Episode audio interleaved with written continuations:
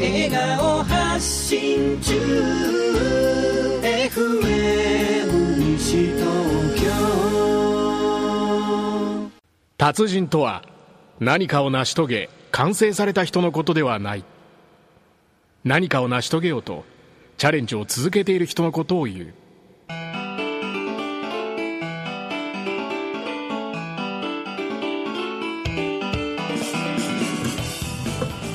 こんばんは。始まりました。真野昭秀の金曜日の達人たち。ドキッとする先週と同じじゃねえかよそれ。アシスタントのサオリンです。よろしくお願いします。はい、はいえー、新能でございます、はい、えー、今日も、えー、日比さん。はいはいはいはい、そうですね。はい、お届けしてまいります。はい、えー、こう3週にわたりましてね、緊急スペシャルということで。うん、気になっちゃって先週から。ですよね、あの、先週ま第1回だったわけなんですが、この、あれです、緊急特番、脱原発スペシャル、健康被害を食い止めろ、放射能デトックスのノウハウ紹介ということで、うん、えー、ゲストは堀内良樹さんと吉良沙織さんをお迎えして、いろいろお話を伺った第1週目、うん、ということだったんですけど、はい、本当にねあの話が切れた場所がちょっとあれでしたね。ね はい、気になっちゃってね。はい、あのー、まあ、まあ、相変わらずの原発ですけども原発と戦えないんでね僕ら、はい、もう敵ね、敵はもう、あのー、もうその神様の領域じゃん、はい、どうにもならないんで、ね、僕らどうするのって、はい、どうどうすりゃいいのって、ね、はい。まあ、できることをやろうよっていうことですよね、うん、じゃあ何ができるのかってところを知らないと、何もできないんで、そうですねでそこをね今日はあの今週は、えー、いよいよですね、はい、お二人と専門の部分で、はい、その健康とかその食っていう部分で、はい、でも食でキラさん、はい。なんか対応できるらしいですね。そうですね。うん、あのもともと日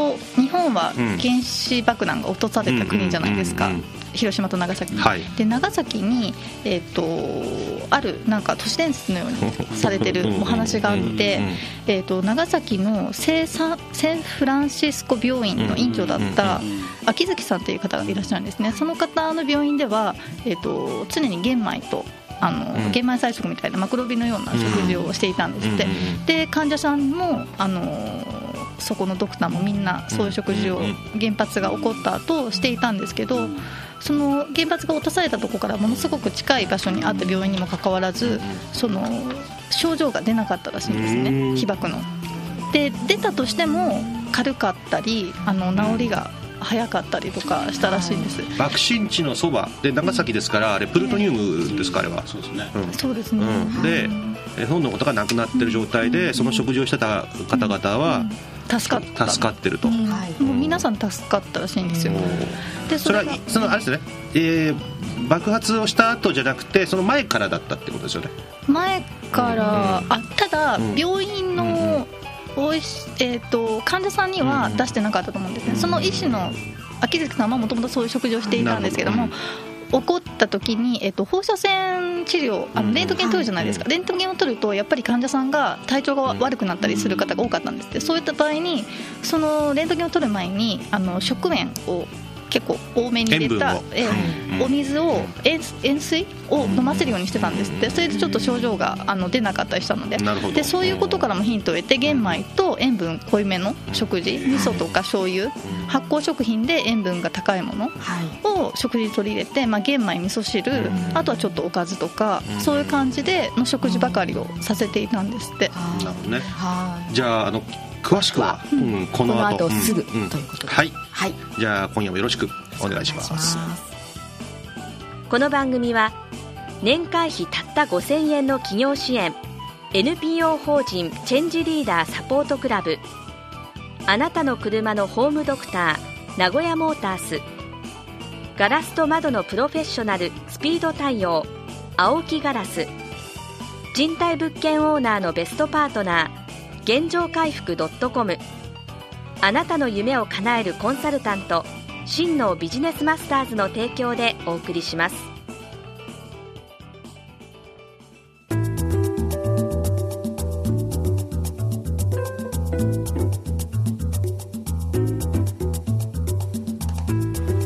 ええー、3週にわたって先週からお迎えしているゲストですが、えー、堀内良樹さん、えー、30年にわたり環境問題原発の問題などに取り組んでいらっしゃってとてもお詳しい、えー、健康サロンセルフアップを経営していらっしゃる、えー、堀内良樹さんですね。達人ナンバー63番。63番。はい、でそして達人ナンバー64番、えー、ベジーステディ GO の、えー、編集長でいらっしゃり、えー、この度放射能デトックス創刊されえー、大変注目を浴びていらっしゃる編集長の吉良沙織さん、はい、このお二方をお迎えしてお話を伺ってまいります、はい、じゃあお二人とも今夜もよろしくお願いします。よろしくお願いします。はい。えーと、吉良さんあの先ほどねちょっっとお話をもらいましたけども、はい、長崎でそういう、はい、これ都市伝説ですか？でも聞いたことありますよ。でもあの、うん、実際あった話ですね、うんうん、で結局玄米っていうのはものすごくデトックス作用が強くって、フィチン酸っていうものがすごく多く含まれてるんですけどもそれがまあがんになった人が玄米を取り続けるとがんが消えたりっていう話も実際あるんですね、でまあ、今回は放射能ということで放射能をデトックスできるのかっていう話なんですけども実際にそういう原爆が落とされた場所でそういう話があったっていうことで、まあ、一部の方の間では話題になっているんですけども。あのアメリカで、日本でその原発の事故があったよと、で放射性物質が、その風に乗ってアメリカに渡るよっていうと、西海岸であっという間に玄米とか味噌が売り切れたと。あそうなんですか、その話は聞きましたね、で多分だからマドンナなんかの影響もあって、そういう情報もあって向こうでその味噌、えー、玄米醤油が、えー、食べられたっていうのをちょっとニュースで聞いたんですね。つながるんじゃないですかそこは。あの結局70年代にヒッピーたちがみんな玄米を食べて、いたんですよ、なんかげあの戦争反対みたいな ラブピースって言っていて、でそういう流れからもうすごく西海岸の人は当たり前なんですよね玄米食べたりっていうブラウンライス。なのでまあみんな知っているんでしょうね。アメリカの方がマクロビューティックって浸透してますので、ね、で今回のでもこの事故も、日本の反日本、まあ、日本我々日本人の反応より海外の反応の方が圧倒的にこう激しいですよね。ね。激しいですね、うんうんあの海外のご経験も長いんで、ええ、あの向こうのお友達からなんか連絡来たりとか、はい。うんうん、もう真っ先に次の次の人がその日に来ましたね、うん、どんなことをおっしゃってました？えーまあ、前回も言ったような、え CRIIRAD っていう機関ですね、はい、NPO 団体。CRIIRAD もうなんか長すぎてわからない。フランスの NPO かなんか？そうですね。フランスの NPO の放射線の専門の団体なんですけども、ここのデータがやっぱりかなりえっと、正しいんじゃないかっていうことを言っていて日本でよく取り上げられてお医者さんが出てきたり専門家の人が出てきたりっていう、ああいうデータって結局 IAEA に基づいたデータなんですよね。結局ここもまあかなり日本の今政府が出している数値よりも低い数値を述べてるんですけども IAEA は日本よりも低い、はい、ええそうですね、あのもちろんあの国際基準なので、国際的な基準なのでで世界のまあ、基準なんですけどもヨーロッパではそのチェルノブイリにそのできた NPO の方を、にあの注目しているというかそれが普通に水準になってるんですね。でヨーロッパの友達がみんな、まあ、IAEA の基準じゃなくてここの CRIIRAD の基準を気にした方がいいよっていうのはすぐにメールが入りましたね。とそれはかなりまあ、あのー、今の現状からすると低く見えるんですね。そうですね、うん、僕ね、あのー、外貨カウンターを買った時にいろいろ調べたんですよ、えーえー、そのね、ロシアの、まあ、外貨カウンターがあって、はい、そこにねあの書かれてるんですね、はい、ロシア製のやつに、はい、1.2マイクロシーベルトになると逃げなさいってことを裏に。裏に書いてるんですね。でえーとまあ、今ね今現在外貨カウンターありますけど、うん、ここのスタジオで0.09とか、うんまあ、若干のばらつきは、ね、あのあると思いますが、はい、これが1.2とかになると、もうそこからは。で今現在、この1.2はどの辺かなというとね、えーと、国のモニタリングポストなんかを見ると茨城とかだと1.2ぐらいなんですよね。で福島はもっと高いんですよねで福島のその幼稚園とかのあの校,、えーと、公園から、はい、えー、公園とか校庭からその1時間しか遊んじゃだめとか、ね、ニュースで出てましたけどあれ6.0とかなんですよね。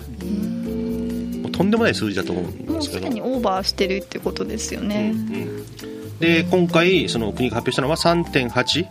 ミリマイクロシーベルトを超えたら外に出ないようにっていう。当は住んじゃいけない。住んじゃいけない。住んじゃいけないレベル。これでもあの今の今の範囲からするとあのほとんどそこに住めないんですよね。そうですよね。全員もう移動させなきゃいけない状況ですよね、本来、うんうん。でこれはやっぱり移動させたくならないんだけど、福島のこともなかなか自自分のね地元がそこにありますから、故郷があるし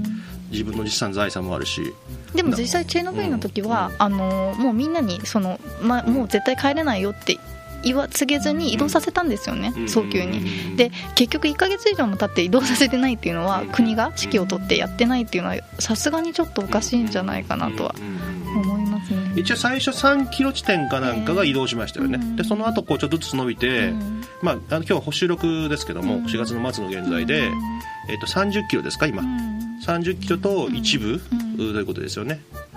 ででもそれを超えたところにももうすでにそういう基準、まあ、だから日本の基準のないんですけど世界基準においてはかなり高いレベルが、これでもチェルノブイリのことをちょっと僕ら少し勉強してたんで、えーとまあ、ちょっとね、その被害に遭われ遭われた方今、避難されてる方には申し訳ないんですけどその帰りたいんですって声が出るじゃないですか。チェルノブイリのことを考えるといや帰れないんじゃないっていう気がしますよね。そうですね、数十年は少なくともね。で、まあ、もちろんそれをね土を入れ替えるとかもろもろ言ってますけど、あの収まってもそれをこう解消するのに時間がかかるしまだ収まってないんですよね。収まること自体は何年かかるかかからない。ってことはこれまあいろんなねご批判を受けるかもしれませんけどそのこうキワキワにいる方は早く次の生活に移った方がいいんじゃないですか？そう多分、客観的に見てる私たちはすごくそう思うんですけど、うん実は福島の方たちにちゃんと情報が伝わってないんですよね。うんそこがなんかこうだからね僕もこのラジオを聞いてリスナーの方が福島の方いらっしゃって何人か声かけてもらったりとか頑張ってますっていうのがあるんだけどで僕はこのメールとかダイレクトメッセージで本当のことを言うとそのもう一日も早くしばらくはそこから離れて子供とか家族を守ってあげた方がいいんじゃないっていうのをね何人かに言ったんですよね。でもやっぱりねなかなかそれは情報の問題なのか本人の仕事の問題なのか何かちょっとわからないですけど、うん。NPO 団体とかがあの母子だけでも逃げなさいっていうことで、あのバスをちょっと出して、あの連れに行ったりもしてるらしいんですけども、やっぱり結局お母さんたちで話しあの避難してる方たち同士で話したりするとやっぱりその脱北者じゃないですけどそういう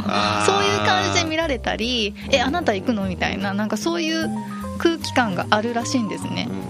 でネットでそういう書き込みをしてる方もいてどうしましょうみたいな。いやそれはね、あの僕はあの CM ちょっと嫌なんですよ、あのみんなで頑張ろうみたいな、で違うとみんなで生きの生き残ろうが先なんでなんかみんなでそこに残ろうみたいな、あのそれこそね会津のその白虎隊みたいなことやっちゃだめだなって。もうもうあのいいじゃないですか、誰から何と言われようが、一回引いといて後から全部良くなった時にお前逃げたじゃんって笑われてもいいじゃないって。あと野菜にしてもそうですよね、ん。みんなで一生懸命野菜を買い現地で野菜を買いましょうっていやおあかしいよね。れもおかしい話ですよね。あの確かに国はあの制限したり安全宣言出したりしますよねででも実際それって堀さんどうなんですか？野菜とか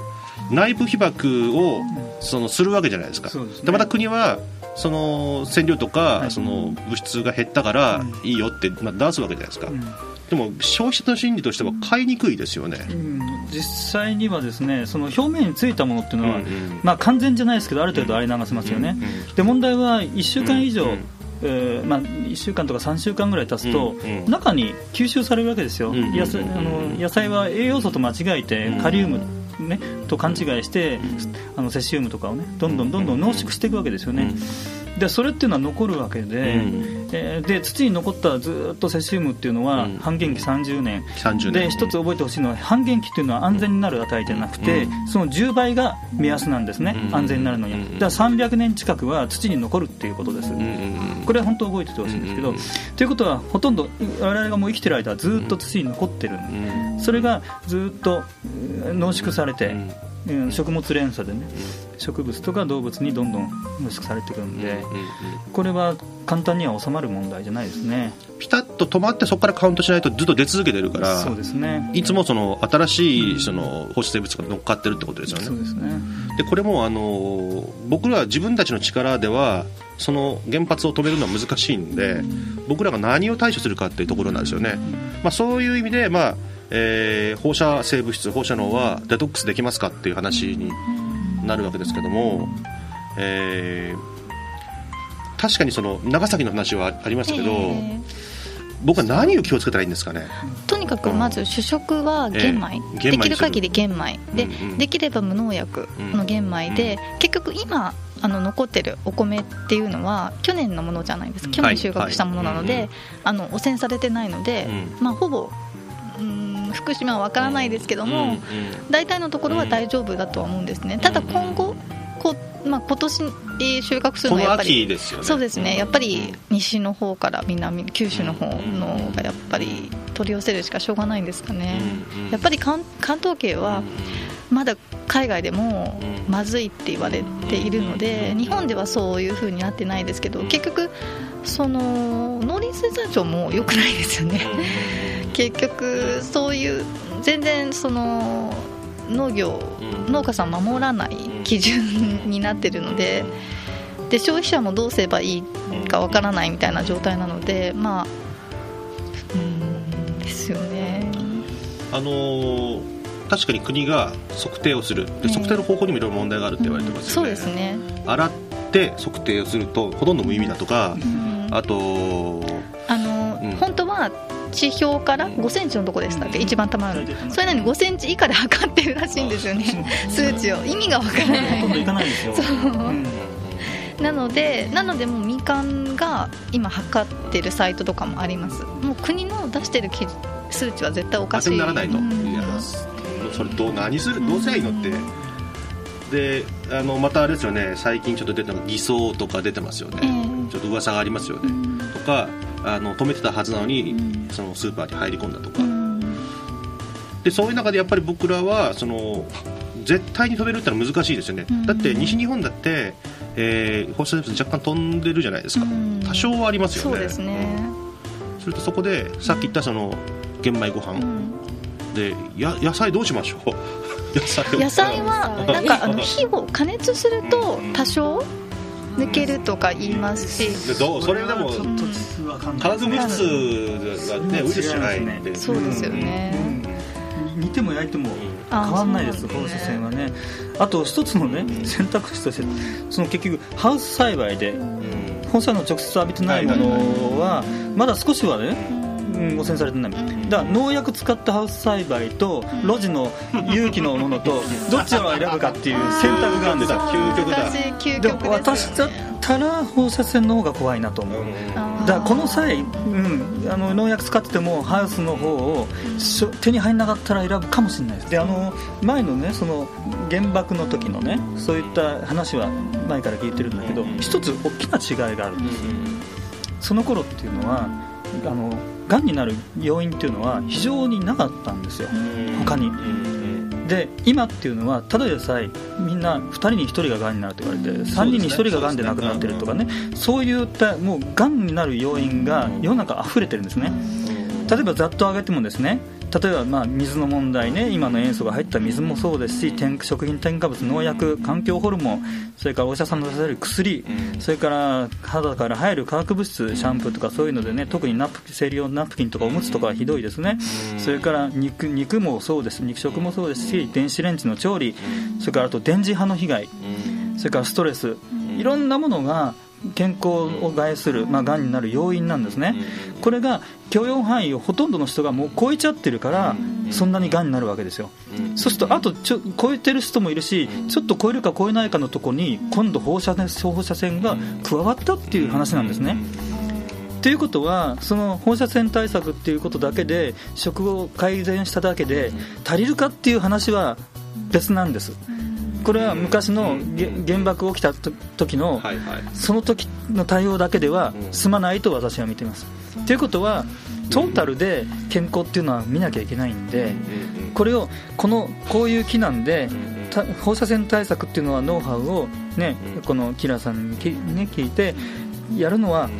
すごくいいんですけどそれプラスアルファトータルの生活を習慣習慣をやっぱりこの際見直さなきゃいけないと思いますそっか。結局免疫力を上げる。で免疫力の自分の免疫力の強範囲に毒を減ら抑えていく。入る毒を減らす。なんか原発だけ気にしてりゃいいのかなと思ってそんなことないですねじゃあね。そうだトな。でもなんか食もそうですけどいろいろ見直すいいきっかけにはなりますよね。その放射性物質が他のまあ、ものと比べてどれぐらい悪いものなのかっていうのが新しくこう注目されてこういうことが起こって注目されているので普通の方はなんかそのすごく怖いものっていう印象があると思うんですね。で先ほどあの堀内さんのお話でもありましたけどその露地栽培でそれを浴びている、えー野菜とハウスで農薬を浴びた野菜どっちを選ぶかもしかしたら僕だったらハウスの農薬を浴びた野菜を選ぶかもしれないとおっしゃったってことはやっぱりそういうもう今までこうなんていうか普通にみんながあの農薬危ない危ないとか言っていたそういうものよりももっと怖いっていうふうに認識した方がやっぱりいいんですか？これはね本当わかんないとこなんだけど、はい。ただ例えば放射線でもね、同じ放射線を浴びても確かに怖いし確率的に必ずがんが増えるっていうのはもう証明されてるんだけど、もちろんみんながなるわけじゃないです、でこれから東京だってすでにもう放射線がもう誰でも浴びてる状況で、はい。毎日放射線物質を実際吸ってる状況です、この中で今生きてるわけですけど、でもその中でみんなががんになるわけではない。これは本当にね、そそこまで怖がる必要はないんですところがそのうちの何千人1人か何万人1人がこれはね数字は分かんないです。もしかしたら何十人に1人かもしれない。がん。が増える確率が増えるんだけどその中にいかに入んないようにするかは個人の努力でどうにでもなると思うんですよ。そこで免疫力をアップ。努力しなければ、ね、かわいそうだけどその数字に入っちゃうんです。ってことは免疫力をアップする、うん。で食事を気をつける、です。あとそれがマスクとか僕するんですけど、はい。まあ、それもまあいいんですか、まずは一番はマスクは重要です、やっぱり取り込まないっていうことが一番大切なんで、空気っていうのは1日にかなりの量人は吸ってて実際物を食べてる、ね、放射性物質は食物から入るよりも空気から入る量の方が圧倒的に多いんですね、はいはい。ですからマスクはやむ。まずしてほしいそうですね。まあ特に、うん。あの妊婦の方とか、子供。あと子供に授乳してるお母さんは、やっぱり母乳の問題があるんでマスクは絶対にしてほしいです、うん。子供とか、ね、あの妊妊婦さんじゃなくてお母さんたちから、えーちょっと出たと、うん。要素セシウム出てで母乳から出たと、でそれ子供たちがね、あの飲むわけですよね、と直接入るわけですよね、それはね。うん。うん。しかも成長期ですからね、うん。もうすぐ細胞分裂してる時なので。あの5怖いです。歳以下の子供があその危ないんだっていうことをよく言うじゃないですか、はい。そその辺はどうなんですか、いわゆる10倍危ないって言いますよね、10倍危ない。で妊婦の場合胎児の場合100倍危ないって言いますからね。100倍危ない、ううん。ん絶対避けてもらいたいですね、あのーだからできれば本当は遠遠のいて遠くに行ってもらいたいです。疎開ですかそういう方は。本当は本当はそうですね。ん疎開ですか？でどうしても無理な場合は最低限マスクしてうんそれだけは東京でも守ってほしいですね。あのインフルエンザの時にあんだけマスクしてるのに今なんで今今なんでそこまでやんないのかっていうぐらい。すごい不思議なんですよ。本当に不思議ですよ、うん。だすぐに熱が出てゲホゲホやるからそこはすぐ、でもある意味インフルエンザより怖いですよね。怖いですね。うん。うんであとほら、あのーわかめを食べようとかね、そうですね。よく言うじゃないですか。それはですね、うん。その次の段階ですね、うんだから放射性物質が入ったとしても、うん。体に蓄積されるか蓄積されないかっていうことなんですね、えで蓄積されないようにする、ん。ある程度予防ができるんですね、で放射性要素はあの普通の要素と勘違いして体がね、えー見分けがつかないんです、うん。あ体の方が勘違いそうです。毒だと思わないってところが問題なんですよ。他のいろんな毒物っていうのは毒だと思うから思うけどなかなか出せなくて大変なんですけど放射性物質は体が見分けがつかないんです、うん。いきなり人工的にできたものだから、であとはセシウムはあのカカリウムと、まあ、勘違いするわけですね、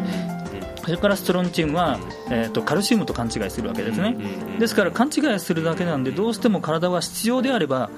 溜めて体に蓄積されてるんですよ、だから体がそういうものを足りてる状態にするっていうことが重要なんです。じゃあ要素に変わるものセシウムに変わるものストロンチウムに変わるものをいつも入れておくと。そうなんです、えーだから要素カリウム、えーカルシウムにを十分と体がいつも補給されてて足りない状態であれば体に入ってもいらないよって吐き出しちゃう。そうですね。デトックス以前にスルーしていく。なるほどなるほど。確率が高いんですよ。はい、えーよく今のお話で、え分かったんですけどー分かったのはですね要素カリウムカルシウムを取り入れよう。ですがまたもや時間がやってまいりましうわ。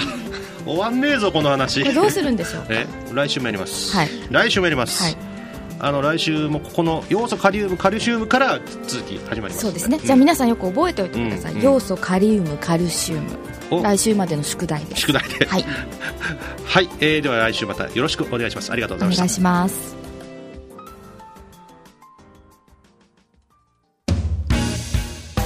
ここで金達プレゼントのお知らせです達人ナンバー63番堀内良樹さん。達人ナンバー64番吉良沙織さんからそれぞれプレゼントいただいております。まずは堀内良樹さんから健康サロンセルフアップ初回施術料半額。電磁波測定サービスこちらも半額。こちらはですね、えー電話でご予約の際金達を聞きましたと言っていただいた方先着20名様です。それぞれ先着20名様。詳しい電話番号はセルフアップのホームページをご覧ください。続いて達人ナンバー64番吉良沙織さんからのプレゼント。え番組の中でも話題になっておりましたベジーステディー GO 特別編集緊急出版放射能デトックスの鍵は日本食にあった。この雑誌をなんと10名様にプレゼントです。こちらは締め切りがございます。締め切りは5月31日。またご応募は FM 西東京宛てのメールのみになります。メールアドレス申し上げます。笑顔842アットマークウエストハイフン東京 .co.jp egao842 アットマーク west-tokyo.co.jp 金達デトックス係までご応募ください。お待ちしてます。お待ちしてます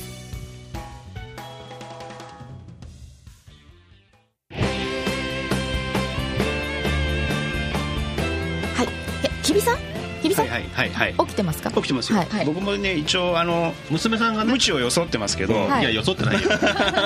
それなりにちゃんとね、はい。ない知恵とかこう頭使ってね、やっぱでもまあ気になります。僕そうあのそう本当授乳中の、まあ、僕は授乳させてるわけじゃないんですけど あの授乳中の子供がいますので、はい。それやっぱね人一倍こそうね、うん関心のあるところですよね、まあ、そうは言ってもいやだから本当ね子供と嫁さんだけでもっていうのも重いけど、そうですよね。それはまたそれでね、あの決断がねやっぱ重いからね。難しいですね。うん。うん。まあでもねねあれですよ、うん。あのうん。みみみんなねやっぱすごい気にしてますよ。うちの社員とか本当にこうなんていうのあのインテリジェンスな度合いがすごい低い社員が多いんですけど彼らでもやっぱりねあの、はい。ネットとかでものすごい知識を勉強してて、うん。まあ、そのそれで、まあ、あとどう判断するかなんでしょうけどその判断力があるかどうかは別として、はい。気にしてますよすごく、みん。なねですね。逆に僕なんかだから行ったところところでえ？何ですか？みたいなえあんまりにも意識低いんじゃないかなっていう。だからお客さんのところに入って、ちょっと30分でいいから話させてくれってことで、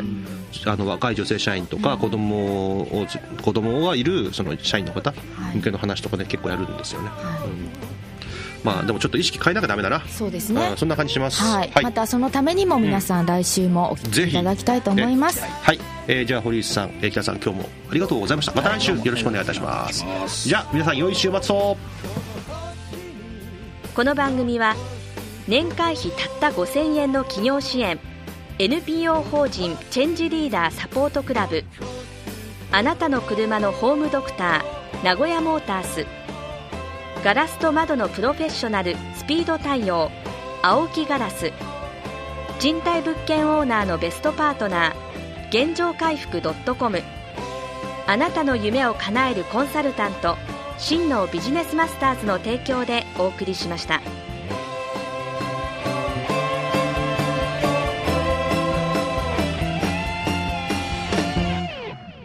今あなたは何にチャレンジしていますか？